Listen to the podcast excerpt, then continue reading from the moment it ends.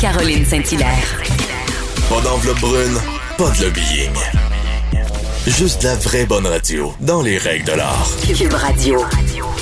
Mon prochain invité a même pas besoin que je le présente, mais quand même, euh, rappelons qu'il est né à Matane en 1965, qu'il est reconnu comme un producteur, un animateur et un intervieweur marquant de la télévision et de la radio. Et cette semaine, il nous présente son nouveau roman Trois mois tout au plus, publié aux éditions Libre Expression.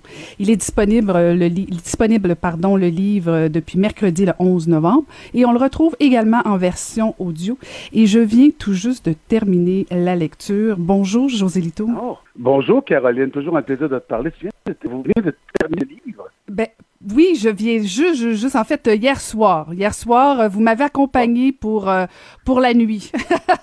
Est-ce que c'est agréable de vous accompagner pour le- Attendez, on verra, on verra. Mais oui, oui, oui, j'ai beaucoup aimé.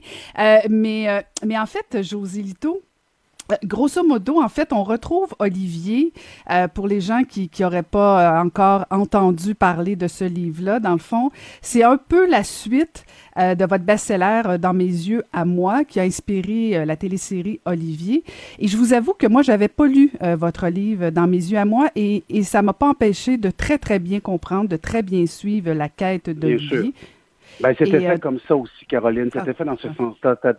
C'est une, pardonnez-moi, je vous ai interrompu, mais ça- c'est une suite, effectivement, dans le sens où on retrouve le personnage qu'on connaît, mais 32 ans plus tard, et il y a suffisamment d'allusions à son passé, Olivier, sans avoir besoin de lire le premier livre. Le premier Mm. livre, effectivement.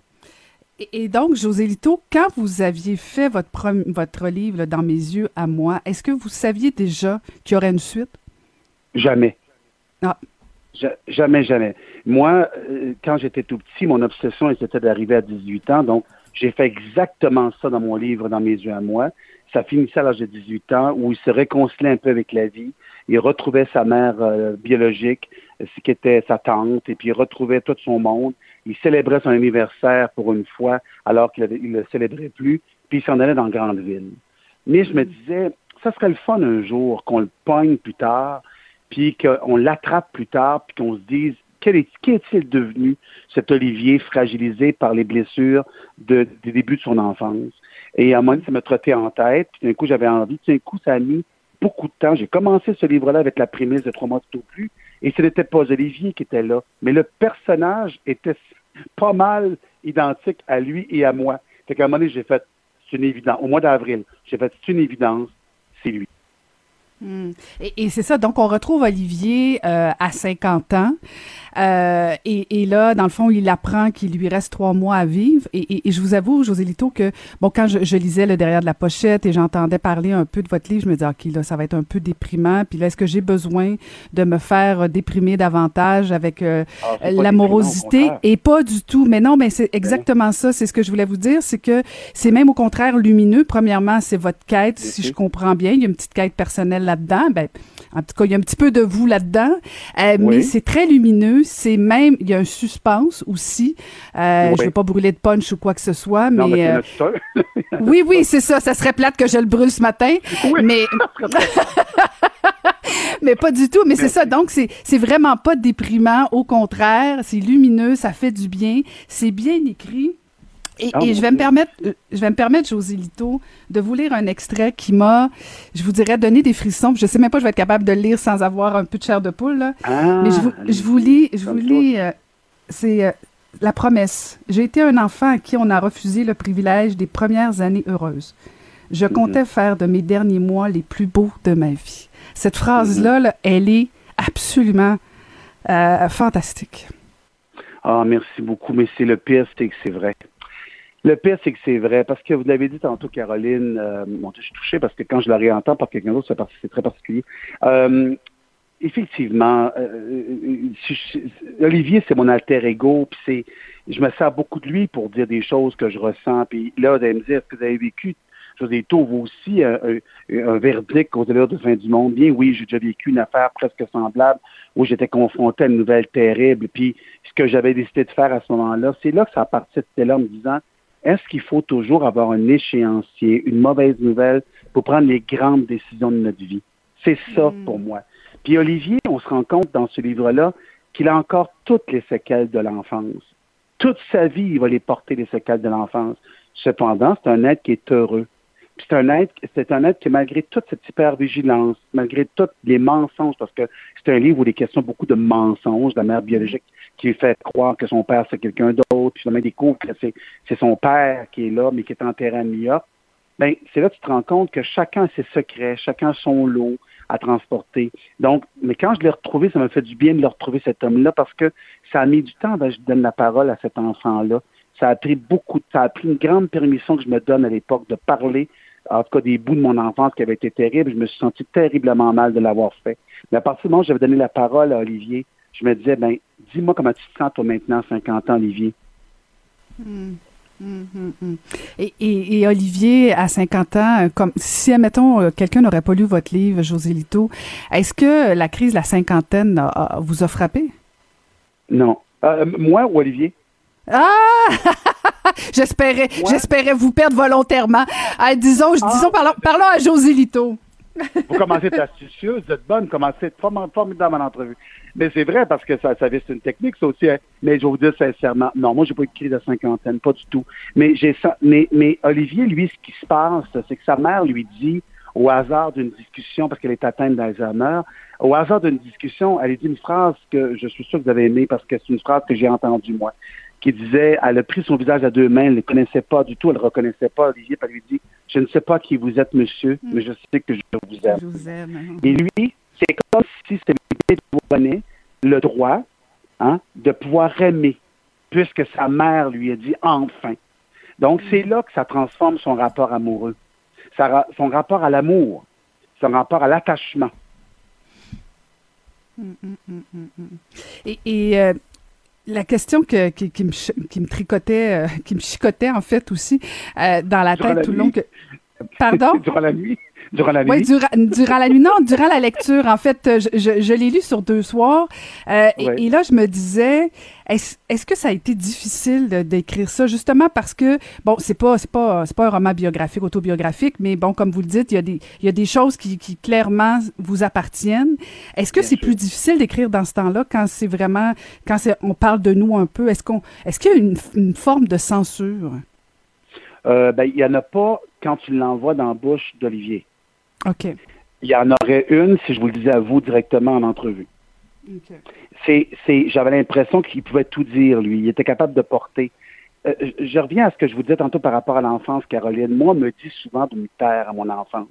J'entendais quelqu'un qui me disait que je te vois le dire ce qui se passe ici. J'ai entendu ça longtemps dans mon enfance. Mm. quand je me suis donné le droit de le dire à travers Olivier, mais pensez certainement pas que je me suis censuré par la suite. Il était hors de question que ces agresseurs, que je les que qui me viennent me mettre une pression sur ma bouche pour m'empêcher de dire. Je peux même pas les nommer publiquement, mais je peux quand même certainement dire qu'est-ce qu'ils ont fait comme séquelles et comme dommages. Mm-hmm. Donc, c'est ça, moi, que je trouve. Il y a quelque chose que je trouve euh, qui était, non, c'était pas difficile du tout, c'était même extrêmement libérateur.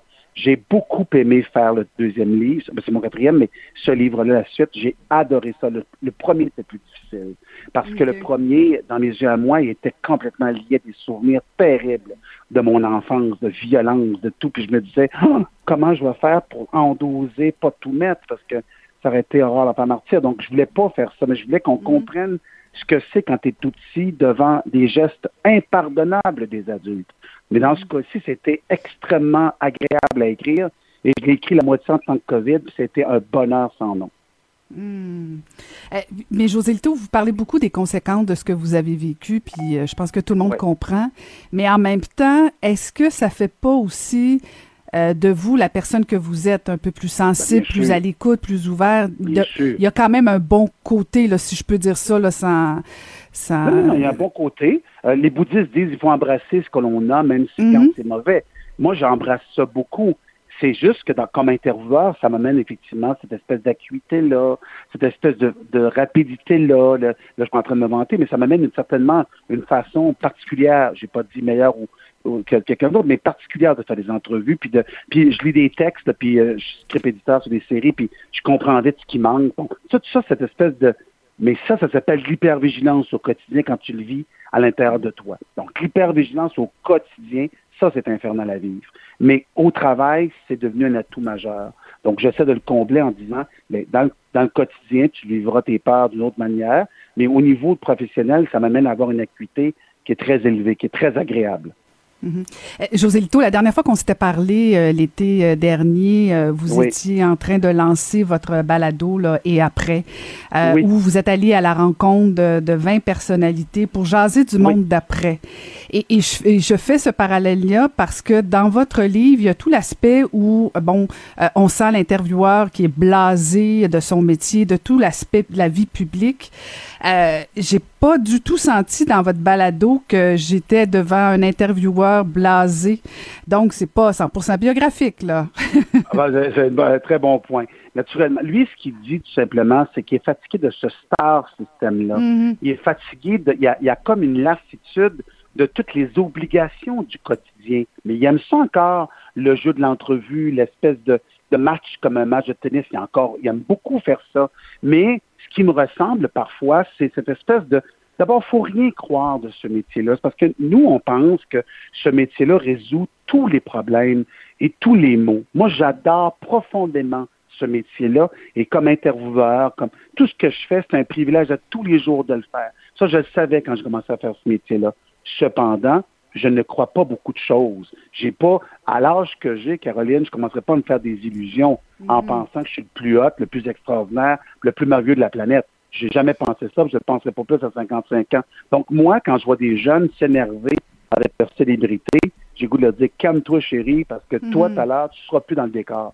Donc, je pense que c'est juste ça. Je veux dire, donc, ce qu'Olivier fait, lui, il a un talk show de fin de soirée depuis 20 ans. Puis là, naturellement, il veut partir de ce talk show-là, naturellement, parce qu'il apprend qu'il ne reste pas beaucoup de temps à vivre. Il dit à personne, mais quand il appelle la haute direction, la haute direction le félicite, il dit que c'est le meilleur, le plus grand.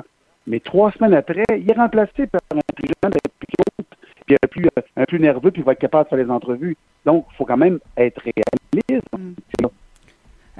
José j'aurais une dernière question. Là. Je ne veux pas vous demander euh, si euh, votre projet va finir à l'écran parce que ça finit toujours à l'écran, vos, vos projets. J'ai envie de vous demander, ça va être quand ça va sortir? ah, ça, c'est une bonne. Mais je vous dirais qu'à l'heure où on se parle, naturellement, avant que ça, aille à l'écran, ça va peut-être prendre au moins deux ans. C'est-à-dire, un, on, présentement, naturellement, c'est sûr qu'il y a des pourparlers, c'est inévitable parce que, effectivement, on dirait que tous mes livres sont pas. C'est Passage obligé, c'est devenu le train. Euh, dans mes germains, c'est devenu Olivier. La gloire, c'est devenu un documentaire par la suite. Bon, oui, naturellement, ça devrait y aller. Il y a des pourparlers, il y a des discussions à avoir, mais il y a surtout aussi du temps. Ça ira pas avant deux, trois ans avant que ça soit à l'écran, si ça va à l'écran, parce qu'il y a un, il faut les écrire, ces épisodes-là, puis deuxièmement, il faut le tourner, puis après ça, il faut arriver en ondes. Mais ce ne sera pas avant deux, trois ans, c'est sûr, si ça venait en ondes. Mais ça serait hypocrite de dire, ben non, personne n'est intéressé à ça. Ça serait hypocrite, là. Ben, d'ici ce temps-là, j'invite les gens à se procurer votre quatrième ouvrage, Trois mois tout au plus. Formidable. Merci beaucoup, José Lito Michaud, de nous avoir parlé ce matin. À vous. Merci, Caroline, d'avoir pris le temps de le lire. C'est déjà extraordinaire. Fait plaisir. À, à bientôt. C'était José Lito Michaud.